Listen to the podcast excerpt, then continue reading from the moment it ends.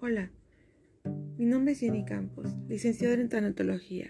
Hoy hablaremos de duelo. Te dejaré algunos ejercicios que pueden ayudarte a transitar este proceso. Número 1.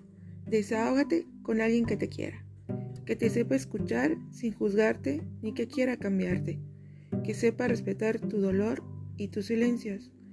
Cuéntale cómo te sientes y qué temores tienes ante tu nueva realidad sin ese ser amado. 2. Despídete.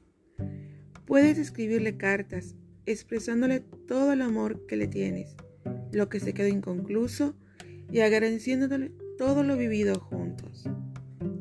3. Desprenderse de sus cosas. Despréndete poco a poco de sus cosas. No tienes que hacerlo pronto, sino como vayas sintiéndote.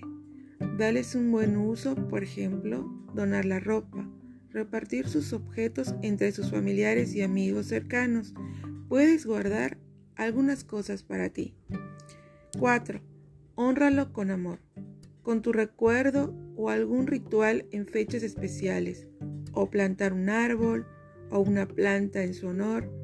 Honralo con tu vida, es decir, que vivas más consciente, más generoso, más amoroso, más responsable, más humano.